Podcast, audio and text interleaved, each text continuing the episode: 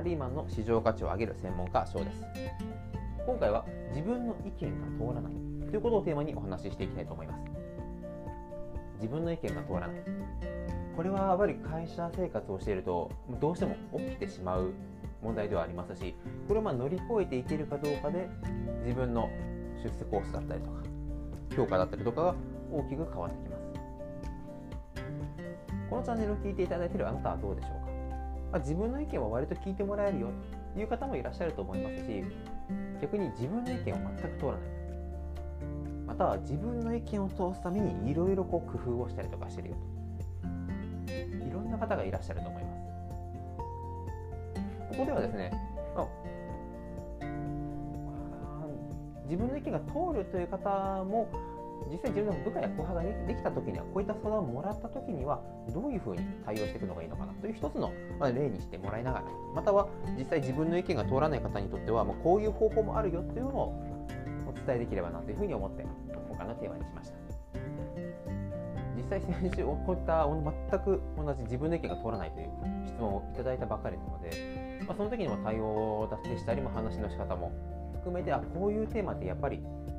どの会社に入っても普遍的だな。僕自身がこう会社員時代、まあ、それこそ上場企業で勤めたこともありますし数人規模の、えー、まあ、零細企業で勤めたこともありますしここで自分自身でこうフリーランスという立場になってからもやっぱりいろんな立場の方からこの質問をいただくんですね。でそういった方の中にもちろん組織の中でそういうの聞いてくれないもう仕組みが出来上がってるというのもあるはあるんですが結構ですねあの 多くの方に共通しているのが前提条件が共有されていない。これがめちゃくちゃ多いです。確かにその方の話を聞くとあなるほどと思うんですがその方がなるほどっていう説明するまでにあたっての社内での人間関係と実際起きている問題を解決するための方法とかここの問題意識も共有されてないケースが非常に多いです。ここがミソになってくるのかなと思うんですが例えば A さんにとって問題の根源っていうのは社内のコミュニケーション不足。なのでコミュニケーションを中心にこうやって解決をしたいというふうに思っているので問題を解決したいと話しに行くんですがそもそもその上司である B さんは人間関係に問題がないと思っている。それよりも会社自体の取引先の選定が甘いからこういうことが起きてるんだというふうに認識しているかもしれません。これはあくまで例えなんですが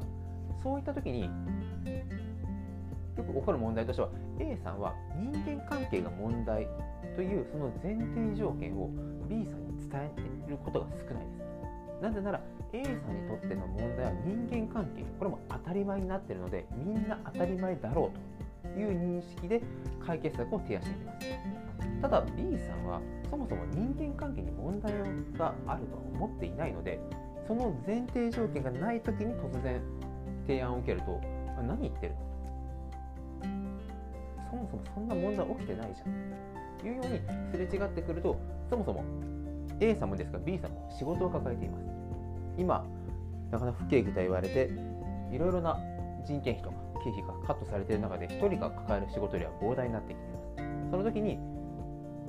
そこのどういうことってね詳しく聞く余裕がある方が実際どれだけいるか。こういった悩みが出てくるという現状を考えると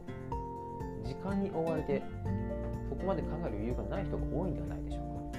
その時にじゃあ A さんは仕方ないとふうに諦めてしまうのか。B 上司は自分のことが嫌いだからもうダメなんだと。ふうに落ち込んでしまうともう何も変わらなくなってしまいます。また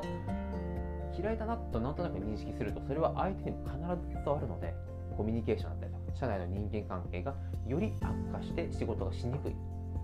成果が出せない職場になってしまいます。じゃあどうすればいいの？かもうこのチャンネルを聞きの皆様でしたら本当にもう前向きに自己投資でしたり自己啓発っていうのを本も読まれたり学んでいらっしゃると思いますのでそういうことかというふうに思われると思うんですがシンプルに前提条件もきちんと伝える。この前提条件をはしょってしまうとその先ずっと下手したら何年間も問題解決しないまま過ぎていきます。ただ前提条件を話すたった5分でもいいです。その5分をきちんと確保するかしないかでその先が改善するような前向きな議論になるのか。もうあいつは何言ってるかわからないというふうにこうパンと弾かれてしまうのか。全然変わってきます、まあ、ただこの自分の意見が伝わらない聞いてもらえないっていうのも原因は一つではないです。他にもいろいろいろいろ小さい原因が重なってそういった現象が起きるということも考えられます。話がまとまっていない。相手が忙しい時に声をかけてしまう実は相談する相手の相談事を真面目に聞いてなかっただから逆に相談された方もあいつからの相談なんで自分がいつも適当に聞かれるしというような人間関係の祖母から生まれることも実際あります。なのでなかなか一概にこれが原因だからこれさえ取り除けばってことは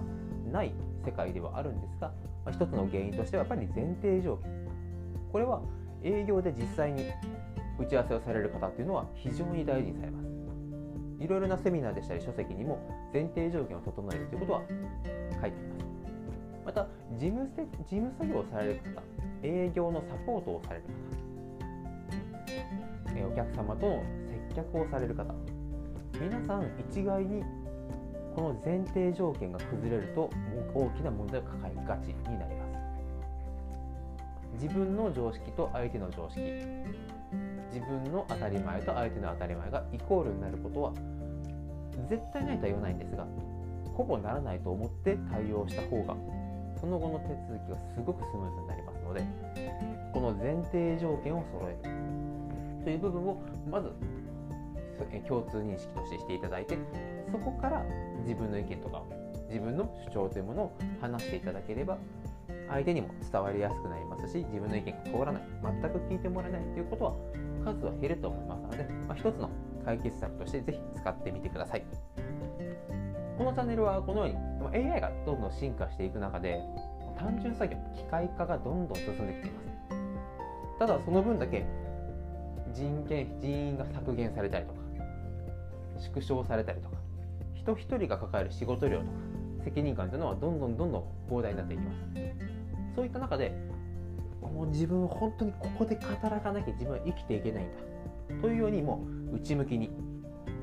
働かなきゃいけないというふうになってしまうのではなくて自分はどこでも働けるしどこでもいろんな仕事をしたいけどここの会社のこの仕事この人間関係が好きだから自分は働いてると。いうふうに前向きに働ける環境どちらに身を置くか。絶対後者の方がいいと思うんですね。そのためにはやはり現状ある仕事をただこなすだけではなくてより自分の生産性を高めてより自分の付加価値を高めて自分でしかできない必要とされる人的マネジメント力営業センスなどを身につける必要があると考えています。ですのでこのチャンネルでは営業人間関係コミュニケーション以外にはマーケティングでしたり SNS の情報なども発信していこうと思っておりますのでぜひぜひ楽しみにしていてください。それでは今回もご清聴いただきありがとうございました。